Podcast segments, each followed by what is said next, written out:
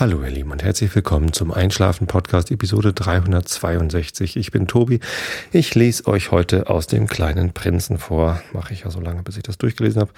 Davor gibt es den Rilke der Woche. Das ist heute ein Gebet, auch wieder mit wunderbarer Skurrilität. Und davor erzähle ich euch ein bisschen was, damit ihr abgelenkt seid von euren eigenen Gedanken und besser einschlafen könnt. Heute gibt's hm, ein Thema, zu dem ich vielleicht gar nicht so viel erzählen äh, kann äh, und vielleicht auch nicht sollte. Aber äh, mir hat es Spaß gemacht, deswegen erzähle ich euch ein bisschen was davon. Und zwar habe ich mir endlich Barfußsocken gekauft.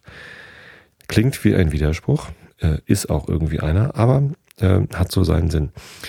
Denn ich, ihr wisst ja, ich bin Läufer, das heißt, ich jogge gerne. Äh, nicht besonders gut und nicht besonders ausdauernd, aber äh, immerhin, so das ist so mein Sport, den ich als Ausdauersport betreibe, um hm, ja ähm, ausreichend Bewegung zu bekommen. Es geht mir im Wesentlichen darum, dass ich nicht zu viel zunehme, hm, höre, ja, also es geht um eine Grundfitness, die ich mir irgendwie erhalten möchte, äh, um ja, ein gutes Gewissen zu haben, wenn ich dann mal mir am Abend doch eine Tüte Chips und ein Bier gönne oder so. Ähm, und ja, darum geht's eigentlich. Allerdings äh, ist es bei mir dann auch immer damit verbunden, dass ich, weil ich irgendwie so ein Performance-Typ bin, ich weiß gar nicht so genau, ähm, dass, dass ich dann doch äh, auch gerne schnell laufen möchte. Denn ich sehe irgendwie, wie alle meine Freunde dann immer schneller laufen als ich auf den entsprechenden Plattformen ähm, oder weitere Strecken laufen als ich. Natürlich nicht alle, aber ja, das ist immer so ein, so ein Anreiz für mich, dann irgendwie höher, schneller, weiter. Und das ist äh, nicht immer gut so. Und jetzt bin ich irgendwie schon vor längerem mal auf das Thema Vorfußlaufen gestoßen, öfter mal. Das äh, ist eine Technik, bei der man beim Laufen mit dem Fuß nicht äh, mit der Ferse aufkommt und dann über den Mittelfuß und den Ballen abrollt, so wie man das normalerweise tut mit den entsprechenden Laufschuhen. Ne? Deswegen sind Laufschuhe ja auch immer, ähm, ähm, da geht's dann ganz, ganz sehr um die Dämpfung. Ne? Man kauft Laufschuhe auch nach Körpergewicht. Ne? So viel wiegt wie ich, im Moment 103 Kilo. Ich bin gerade ein Ühu. Ähm, dann braucht man Schuhe mit einer besonders kräftigen Dämpfung, damit der Schuh den, den Stoß auch abfangen kann, wenn man denn dann da mit der Ferse aufkommt. Beim Vorfußlaufen ist es so, dass man eben nicht mit der Ferse aufkommt, sondern äh, mit dem Ballen, beziehungsweise so mit dem ganzen Fuß oder so mit der Seite des Fußes, mit der Außenseite äh, kommt man auf und tippt dann höchstens einmal irgendwie mit der, mit der Ferse auf ähm, oder auch nicht und stößt sich dann mit dem Ballen wieder ab. Ich meine, mit dem Ballen stößt man sich sowieso beim Laufen immer ab. Warum sollte man das tun? So, das eine ist die Beobachtung, ist, wenn man barfuß läuft, dann läuft man meistens so. Es gibt ganz wenige Läufer, die barfuß auf der Ferse aufkommen, denn das ist dann unangenehm. Es gibt dann nämlich einen starken Stoß, der dann irgendwie über Knie und äh, Hüfte irgendwie so durch den ganzen Körper jagt. Ähm, und wenn man zum Beispiel mal so Sprinter anguckt, dann kommen die gar nicht mit der Ferse auf, sondern die machen dann automatisch vor Fuß laufen. Ähm, das heißt, scheint irgendwie auch eine gewisse Art von, von Effizienz zu haben, das, das so zu machen. Ja. Ähm, deswegen habe ich mich schon öfter mal mit dem Thema Vorfußlaufen äh, beschäftigt, habe das so in meine Laufeinheiten mit eingebaut, dass ich dann irgendwie, wenn ich mich warm gelaufen hatte, immer mal so ein bisschen Vorfußlaufen eingebaut habe. Aber wenn man normale Laufschuhe anhat, ist das halt einerseits so, dass man sich darauf konzentrieren muss, diese Technik anzuwenden.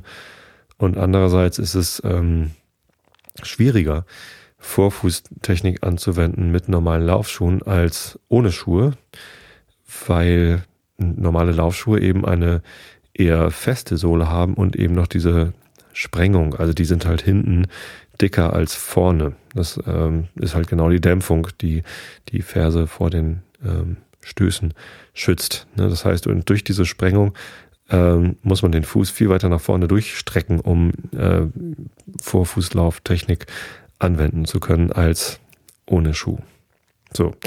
Und nun gibt es ja schon seit vielen Jahren diese äh, neuartigen Laufschuhe, die nicht nur fürs Laufen, also fürs Joggen gedacht sind, sondern für den alltäglichen Gebrauch auch, die eine sehr dünne Sohle haben, die also eigentlich nur den Fuß schützen vor ähm, mechanischen Verletzungen, also vor scharfkantigen Steinen oder Glasscherben oder so.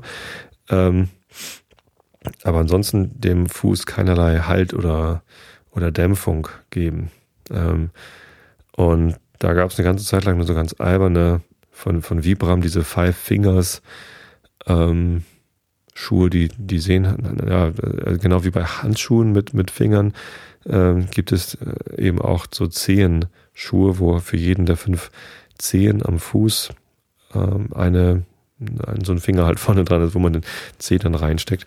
Ein Kumpel von mir hatte mal solche Dinger, die sehen halt echt komisch aus. Ähm, ins Büro würde ich mich damit nicht trauen. Das ist irgendwie, irgendwie merkwürdig. Und zum Laufen meinte er, wären die ganz gut, aber so richtig häufig hatte das auch nicht angewendet. Ja, ähm, ein Arbeitskollege von mir aber, den ich ähm, auch sehr schätze und der äh, vor vielen Jahren mal einen Fahrradunfall hatte. Der wurde getürt, äh, wird das genannt. Äh, er war Fahrradkurier und Fachbegriff getürt bedeutet, dass er halt mit dem Fahrrad an parkenden Autos vorbeigefahren ist und bei einem parkenden Auto ging dann auf einmal die Tür auf, sodass er da voll reingerasselt ist. Woraufhin ähm, sein Knie ziemlich kaputt war. So, und ähm, er war aber halt sportlicher Typ vorher schon und wollte es halt hinterher immer noch sein. Und die Frage war, wie kann man mit so einem kaputten Knie überhaupt jemals wieder laufen? Und irgendwer hat ihm dann empfohlen, mach doch mal barfuß laufen. Das sei besser fürs Knie. Und tatsächlich ähm, läuft er jetzt seit vielen Jahren wieder sehr regelmäßig, jeden Tag und ähm, sehr gut. Also das ist halt irgendwie alles äh, gut wieder verheilt. Er meint sogar, dass irgendwie das Laufen ihm bei der Heilung geholfen hätte. Also ganz, da weiß ich auch nicht, also ob man mit einem kaputten Knie unbedingt gleich joggen muss. Aber ähm, nichtsdestotrotz ist er halt großer Verfechter vom Barfußlaufen äh, geworden und macht dafür auch ähm, reichlich Werbung. Äh, und so kam dieses Thema mit den Barfußschuhen äh, wieder irgendwie in meinen Fokus. Und letztens hat er sogar in der Firma einen kleinen Vortrag gehalten. Wir haben so eine ja, Vortragsreihe. Wir haben das jetzt dreimal gemacht. Also ich glaube, es setzt sich durch. Ich hoffe, dass zumindest so alle paar Monate treffen wir uns zum Mittagessen und hören uns drei Vorträge an im Stil von TED Talks aber nicht wirklich von der Bedeutung von TED Talks. Aber jeder ist eingeladen, ein Thema, das ihn bewegt, äh, in zehn Minuten mal seinen Kollegen vorzustellen, einfach um einen regeren Austausch hinzubekommen äh, zu Themen, die halt einen so bewegen. Und das müssen auch nicht unbedingt Themen sein, die einen Bezug zu unserer Arbeit haben, sondern die können auch in anderer Art und Weise ähm, inspirierend sein. Inspiring Talks ist, glaube ich, so das Thema von TED Talks. Äh, und da hat er äh, davon erzählt und hatte auch so verschiedene Beispiele dabei. Und da habe ich dann auch erst gelernt, dass es äh, so ganz viele verschiedene Arten von Barfußbekleidung für Füße gibt. Ich finde den Begriff immer noch verwirrend, weil Barfuß bedeutet ja eben ohne Bekleidung an den Füßen. Sonst wäre er nicht bar, der Fuß. Aber ähm, naja, es ist, das Ziel ist halt ein Barfußgefühl zu vermitteln und einen, den gleichen Effekt zu haben wie, wie Barfuß, aber trotzdem einen Schutz für den Fuß herzustellen. Und er läuft hauptsächlich in Sandalen, Barfuß-Sandalen. Das sind also Sandalen, wo unten einfach nur eine dünne Sohle dran ist und oben wird es halt geschnürt, dass die Sohle nicht runterfällt. Und er brachte aber auch mit Barfußsocken. Das ist also im Wesentlichen eine, eine Socke, ein Nylongewebe, wo auf der Unterseite dann aber so ein Plastik gummiartiges äh, Schutzgewebe dran geklebt, genäht ist. Ähm, und es gibt eben auch Barfußschuhe. Da gibt es ja auch schon seit vielen Jahren von Nike, äh, Nike Free heißen die, glaube ich. Äh, so ein Produkt, wo halt die Sohle besonders dünn sein soll. Die habe ich mir mal angeguckt. Im Vergleich zu dem, was ich da bei meinem Kollegen gesehen habe, äh, ist die Sohle von Nike Free doch schon relativ dick, so bis zu fünf Millimeter, glaube ich, war das. Ähm, und die Sachen, die er da dabei hatte, waren eher noch dünner. Ja, so. Und ähm, nun kam es so, dass bei uns äh, im Büro, das ist ja in der großen Elbstraße in Hamburg, neben der Fischauktionshalle, eröffnete ein neues Geschäft von einem äh, Barfuß ähm, Bekleidungshersteller Leguano heißen die. Ähm, da gab es schon ein Geschäft in Hamburg, wollte ich auch schon immer mal hin, aber irgendwie, ja, im Schulterblatt ist da, glaube ich, der Laden und da hat es mich noch nicht so hin verschlagen zu normalen Laden. Ich war letztens im Schulterblatt, genau, da habe ich Soziopod war in Saal 73, Haus 73 vom im Schulterblatt. Ähm, da hätte ich eigentlich mal in den Leguano-Shop gehen können. Aber ähm, ja, jetzt hat da halt zufällig gerade der Leguano-Shop in der großen Elbstraße aufgemacht und das ist so schräg bei uns gegenüber. Und dann dachte ich, komm, gehst einfach mal rein und guckst mal, was es da so gibt. Ich war schon mal in einem Leguano-Shop und zwar in Grömitz. Da gibt es in der Seestraße einen kleinen Barfußladen und äh, da bin ich schon mal rein, habe gesagt, guten Tag, habe Schuhgröße 49, haben Sie irgendwas für mich? Äh, nö, und dann bin ich wieder gegangen. Das war ähm, ernüchternd, aber hier sagte sie jetzt, ja, warten Sie mal, ich habe hier ähm, Barfußsocken in XXL, die können Sie mal anprobieren. Und dann habe ich die anprobiert und das passte gerade so eben. Also dachte zuerst, vielleicht sind sie sogar einen Ticken zu klein, aber ähm, nö, das, das passt eigentlich so ganz genau. Und ich glaube, ähm, zu groß sollten Barfußschuhe, Socken vielleicht auch gar nicht sein. Also bei, bei Laufschuhen sagt man immer, dann nimm lieber eine, eine Größe größer, damit vorne möglichst viel, viel Platz ist, ähm, wenn man dann beim Aufkommen nach vorne rutscht. Aber ähm, ja, das, das muss eben auch gar nicht so sein. Bei Barfußsocken. Genau, und jetzt habe ich diese Barfußsocken gekauft. Besonders schön sind die irgendwie nicht. Ähm, die sind schwarz, obendrauf ist so ein grauer Aufdruck Leguano äh, und unten drunter ist so eine hellgraue, silberne ähm, Noppenbeschichtung. Ähm, ins Büro würde ich damit nicht gehen und so in der Freizeit rumlaufen. Irgendwie ist das ein bisschen komisch, also richtig schön finde ich nicht. Die hatten auch äh, Barfußschuhe da bei Leguano, die ich auch ganz schick fand. Die waren mit so einem gelben Gewebe oben drauf. Das sah irgendwie ganz fetzig aus und in schwarz gab es die, glaube ich, auch. Ähm, die gab es aber eben nicht in meiner Größe. Da habe ich auch die größten anprobiert. 47 war, glaube ich, die größte Größe. Ähm, die passten aber nicht und das war so ein bisschen enttäuschend. Ähm, also falls hier jemand von Leguano zuhört, eine Größe größer wäre echt cool. Macht das mal. Kaufe ich euch sofort ab. Sie sind recht teuer. Also die Schuhe sollten waren irgendwie bei 140 Euro ähm, und die Socken haben 79 Euro gekostet. Finde ich für Socken ziemlich teuer. Aber sie ersetzen ja quasi meinen Laufschuh und das ist dann doch wieder ganz gut. Ja.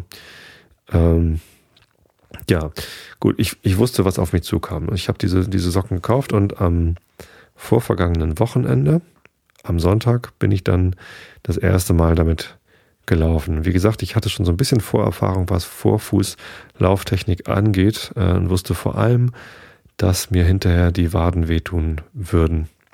Ähm, denn diese Vorfußlauftechnik ist eine komplett andere muskuläre Beanspruchung als das normale Laufen mit über die Ferse abrollen.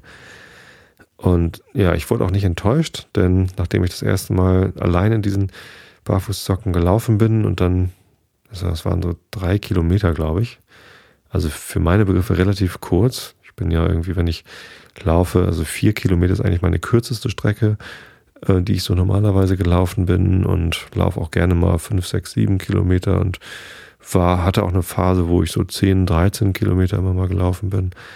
Und deswegen dachte ich, drei Kilometer so zum Reinkommen ist das bestimmt ganz gut, wenn ich ein bisschen kürzer trete. So.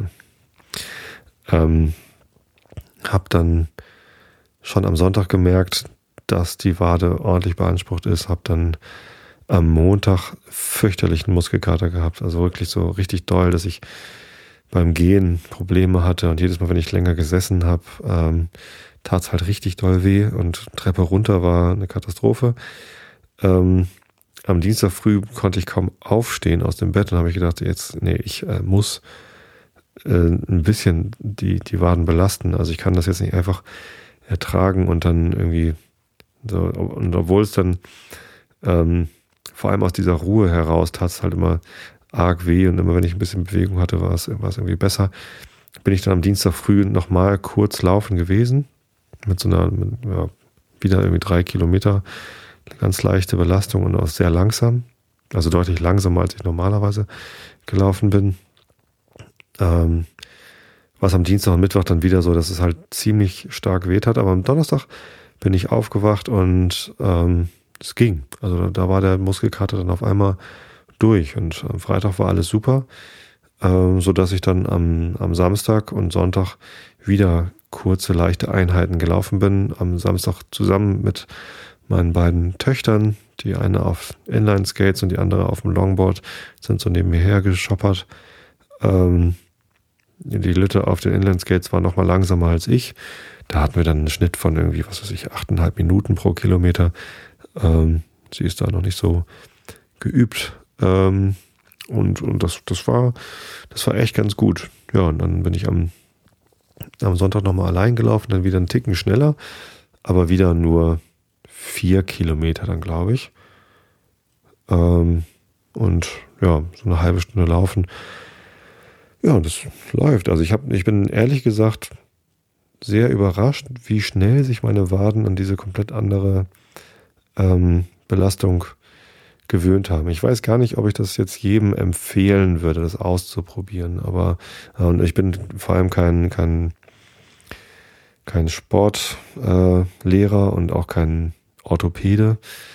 Ähm, ich äh, ich glaube, dass es für mich eine ganz gute Idee ist, das so zu machen, eben weil ich nicht gerade leicht bin und weil ich auch mit den Gelenken schon mal Probleme hatte, vor allem im Fuß. Ähm, denke ich mal, dass so eine ja, Umverteilung der, der Belastung und da geht es ja auch um Muskelaufbau, da werden halt jetzt andere Muskeln aufgebaut. Ähm, dass das irgendwie, ich, ich habe das Gefühl, dass das ganz gut ist für mich. Ne, der eine Muskelkater jetzt irgendwie für vier, fünf Tage war schon irgendwie sehr unangenehm, aber wenn ich damit jetzt durch bin, nach so kurzer Zeit, dann hat sich das auf jeden Fall gelobt, äh, gelohnt, durch diese kurze Hölle zu gehen. Ähm, Im wahrsten Sinne des Wortes zu gehen. Ja, und mal gucken, ähm, wie, wie ich das jetzt so weiterführe. Ein Riesenvorteil von diesen Barfußsocken, den ich, den ich festgestellt habe, ist, dass sie viel, viel kleiner sind.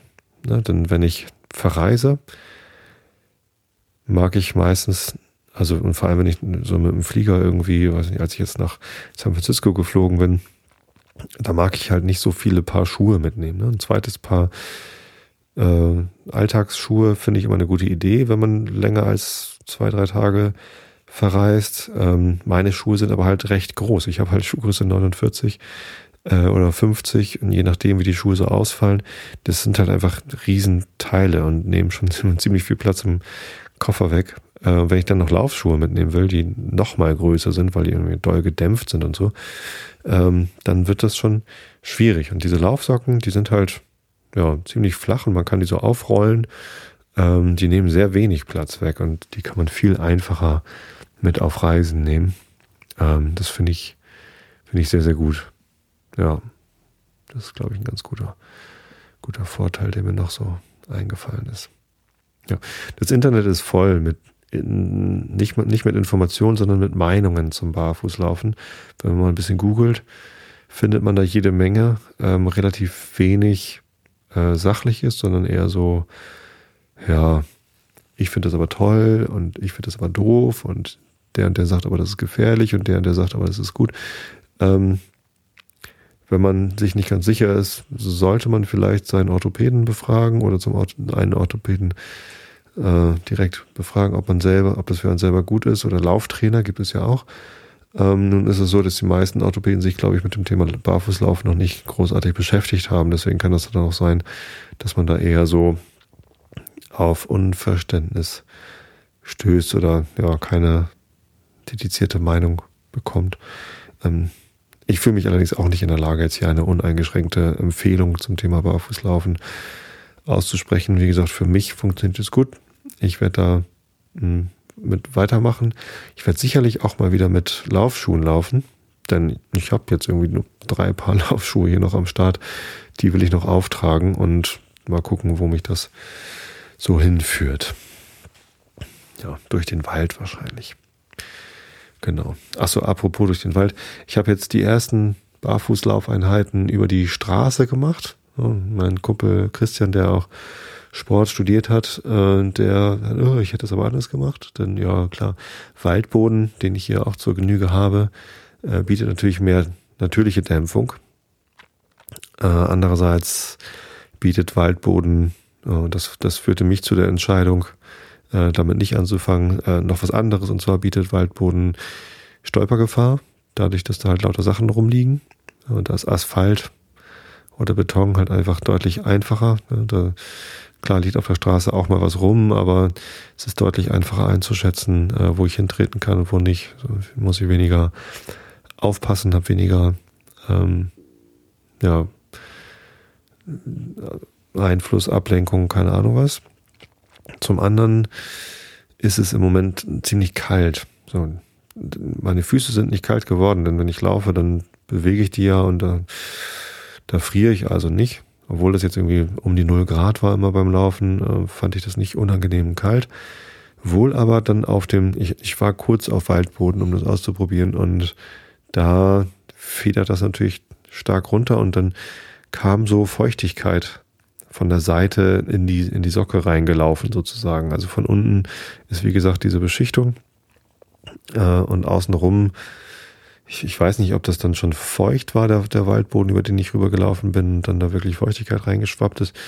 Äh, oder äh, wie das genau. Irgendwie war es halt auf dem Waldboden auf einmal unangenehm kalt am Fuß und dann dachte ich, ach komm, lässt du das lieber bleiben und läufst doch über die Straße zurück.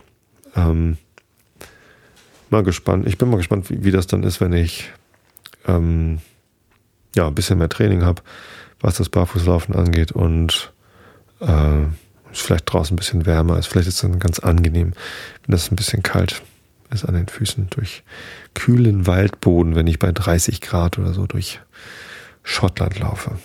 Ja, ich mache nämlich im Sommer Urlaub in Schottland. Da fliegen wir hin mit der ganzen Familie und treffen da eine andere Familie. Und ich hoffe, dass Alex dann auch ihre Laufschuhe mitbringt. Und dann können wir gemeinsam durch Schottland laufen. Das wird bestimmt gut. Da freue ich mich drauf. Ja, Barfußlaufen. So viel dazu von mir. Ähm, ich finde es interessant und spannend. Wenn man Lust hat, kann man sich damit beschäftigen, aber ein Muss ist es, glaube ich, nicht.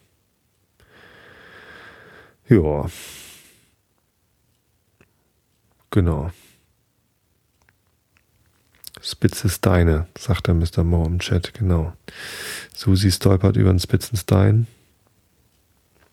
Susi sagt mal saure Sahne ist der Lispel-Test. Und in Norddeutschland sagt man Spitzer Stein, weil man nicht Spitzer Stein sagt. Ja, na gut. Joggenurlaub ist krass. Wieso ist Joggenurlaub krass? Schreibt der Kimonis im Chat. Hm. Ich finde Joggenurlaub eine total gute Sache. Gute Beschäftigung.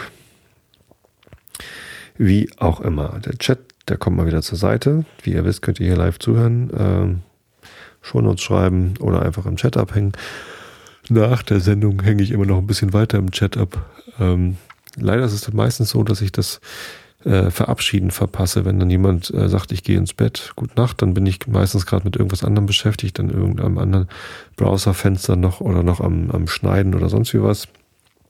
Ähm, dann nehmt es mir nicht übel, wenn ich euch dann nicht verabschiede. Ähm, aber ja, ich freue mich über jeden, der im Chat mal reinguckt und da Hallo sagt. Immer dienstags abends, alle zwei Wochen im Moment, meistens um halb neun.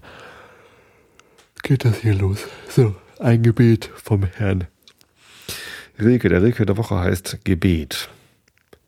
Ernster Engel aus Ebenholz, du riesige Ruh, dein Schweigen schmolz noch nie in den Bränden von Büßerhänden. Flammen um Fleter, deine Beter sind stolz, wie du, der du versteinst, du über den Blicken beginnender Könige, erkiese dir ein Geschlecht, dem du gerecht erscheinst, saumsinnender Riese, du, aller Matten Furchteinflößer, einer ist größer als du, dein Schatten.